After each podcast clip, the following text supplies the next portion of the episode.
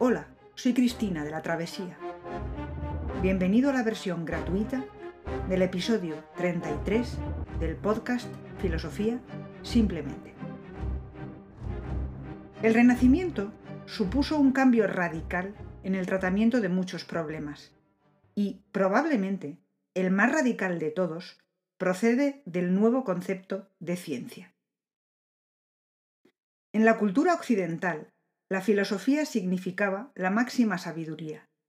Esta era el estudio de la ontología, el ser en cuanto ser, que es la verdad única e inmutable. Las ciencias solo estudiaban distintos aspectos del ser, pero la filosofía iba siempre por delante.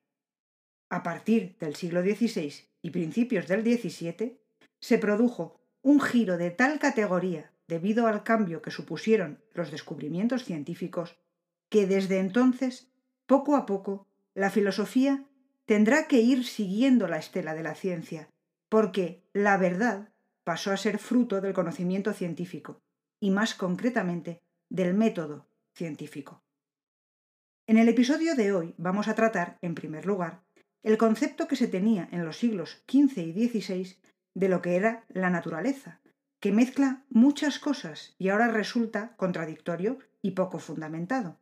Y, en segundo lugar, cómo se empieza a pasar de una ciencia cualitativa a una cuantitativa, cómo la utilización de las matemáticas y la búsqueda de relaciones de tipo matemático en la naturaleza conducirá al cambio del método científico, que cambiará también el enfoque filosófico a partir del siglo XVII.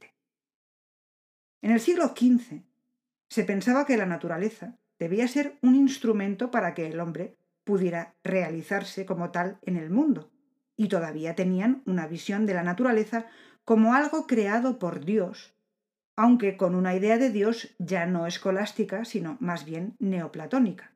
Además, este concepto estaba aún mezclado con la magia, ya que consideraban que las fuerzas que operan en la naturaleza pueden dominarse por medios milagrosos. Creían que la naturaleza era un todo, una especie de organismo dotado de vida, y consideraban a esas fuerzas semejantes a las del ser humano. Como ejemplo de pensadores ligados a este concepto, explicamos ahora a Giordano Bruno y al médico Paracelso. Bruno consideraba que la naturaleza es un organismo animado. En ella hay una jerarquía de seres que ascienden, en sentido neoplatónico, desde la oscuridad a la luz o perfección. El alma del mundo, dice Bruno, procede de Dios. Pero su idea de Dios es un tanto contradictoria. A veces parece un Dios inmanente, lo que llevaría a un panteísmo, pero otras se refiere a él como a un ser trascendente o finalidad de todo. Hay textos de Bruno en los que habla de Dios como el uno, infinito e inmóvil. Bruno consideraba que el mundo también es infinito, y es un todo único en el que los seres están formados por un mínimo matemático o monás. Hay también un mínimo físico, que es el átomo o mónada, indivisible pero animado. El alma también está formada por mónadas, y así la naturaleza es un autodespliegue de mónadas. Todavía no supo entender la importancia de las matemáticas como método. Él las entendía en el sentido pitagórico como una serie de símbolos con un significado mágico. Por otro lado, aceptó la hipótesis heliocéntrica de Copérnico y pensó que el cosmos podría albergar infinitos sistemas solares en los que podría haber más seres humanos. Pero su pensamiento, a la par que contradictorio, no está fundamentado en la observación. Fue su carácter vehemente, así como su heterodoxia respecto a la religión, unida a su obstinación de no someterse a la Inquisición, los que condujeron a que en el año 1600 ésta le condenase a morir en la hoguera.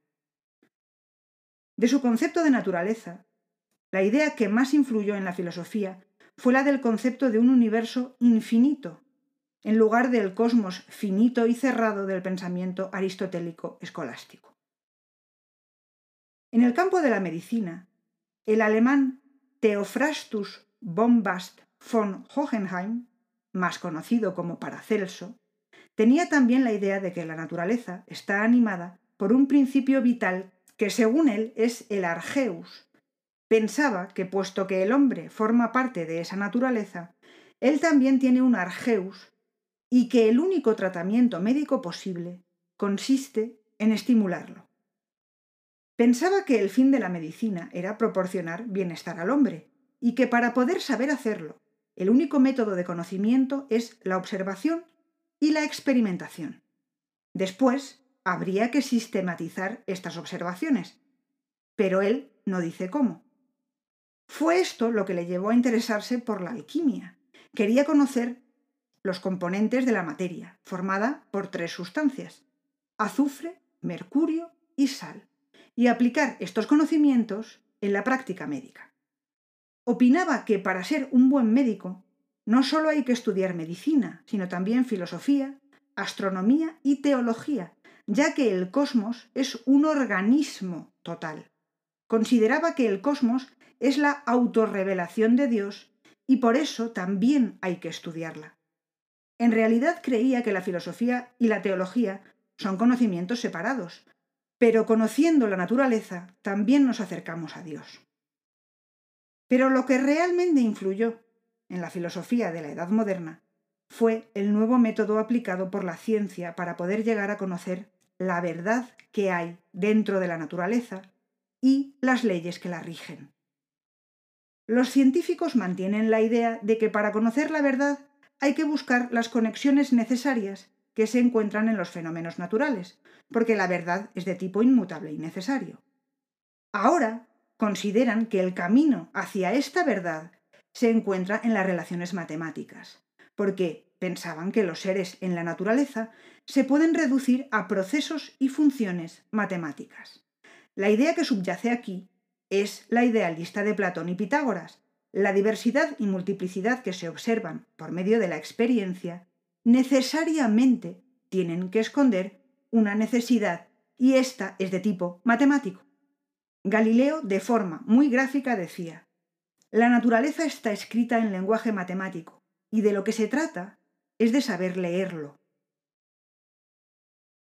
Hay que tener en cuenta que la preocupación renacentista por hacer buenas traducciones de los clásicos hizo que se conociesen muy bien las obras de Euclides, Arquímedes, Hipócrates y otros sabios griegos hasta entonces desconocidos.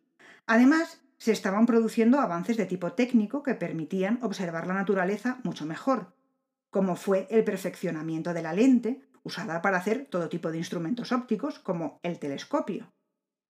Todo esto contribuyó enormemente al cambio de la ciencia.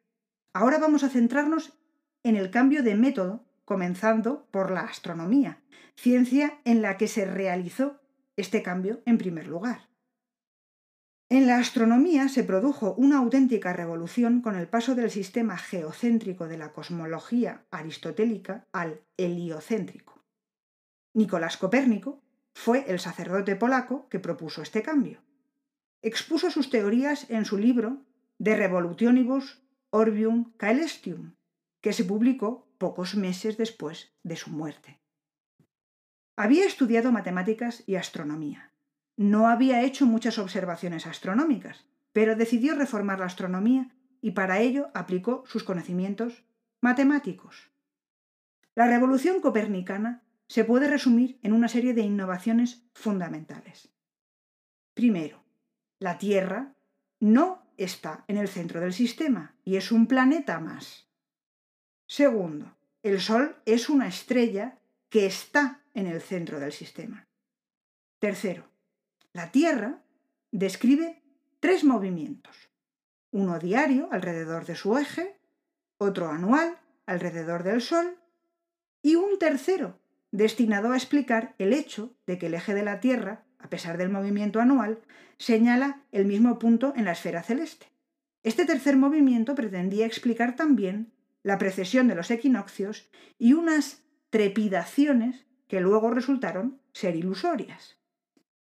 Cuarto, el orden de los planetas en este sistema es ya Mercurio, Venus, la Tierra, Marte, Júpiter y Saturno.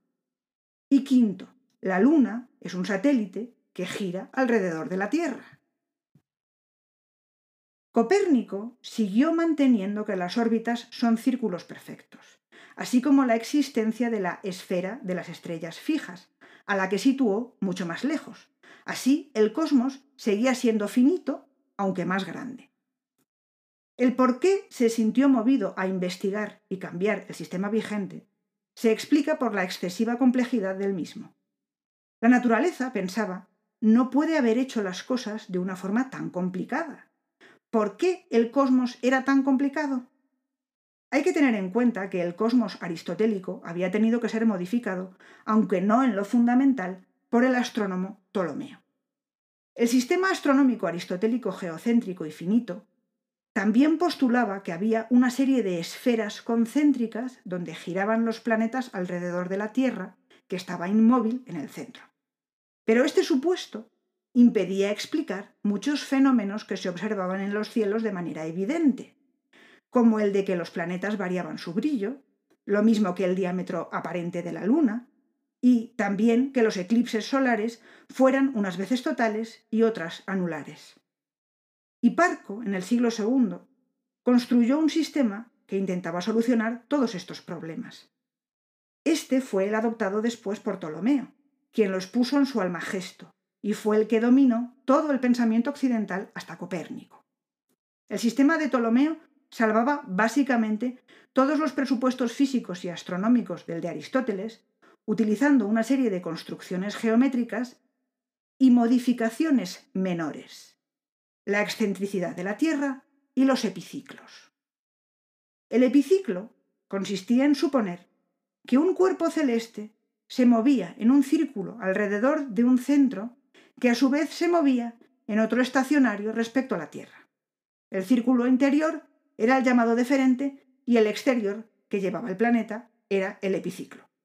Es decir, la integridad del sistema en general se mantuvo situando a la Tierra ligeramente fuera del centro perfecto del mismo y añadiendo bucles, siempre circulares, a las órbitas circulares que todos los cuerpos celestes debían describir en torno a ella. Con el paso de los siglos, el creciente número de observaciones hizo que el número de bucles añadido a cada órbita fuera muy grande, de tal forma que, en aplicación del principio de economía de Occam, su famosa navaja, Copérnico se plantease que la realidad no podía ser tan complicada como todos estos cálculos y buscase una solución más simple. Así estudió toda la obra de los antiguos astrónomos de Alejandría y dio con Aristarco de Samos, que había formulado por primera vez la teoría heliocéntrica en el siglo III a.C. Aquí encontró la solución para dotar de simplicidad al sistema astronómico. ¿Por qué no tuvo éxito la teoría de Aristarco y sí lo tuvo la de Aristóteles? El sentido común de entonces iba en la dirección de Aristóteles. Los sentidos nos muestran que la Tierra no se mueve y que el Sol es el que gira alrededor de nosotros.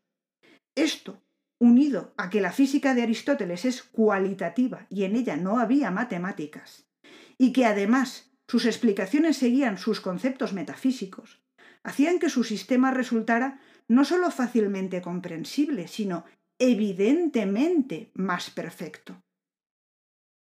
Como vimos en un episodio anterior, ya Nicolás de Oresme, a finales de la Edad Media, había llegado a afirmar que no se podía demostrar que la Tierra no se moviese y que las observaciones astronómicas serían más fácilmente explicables si sí lo hiciera, aunque no llegó a afirmar positivamente el movimiento de la Tierra.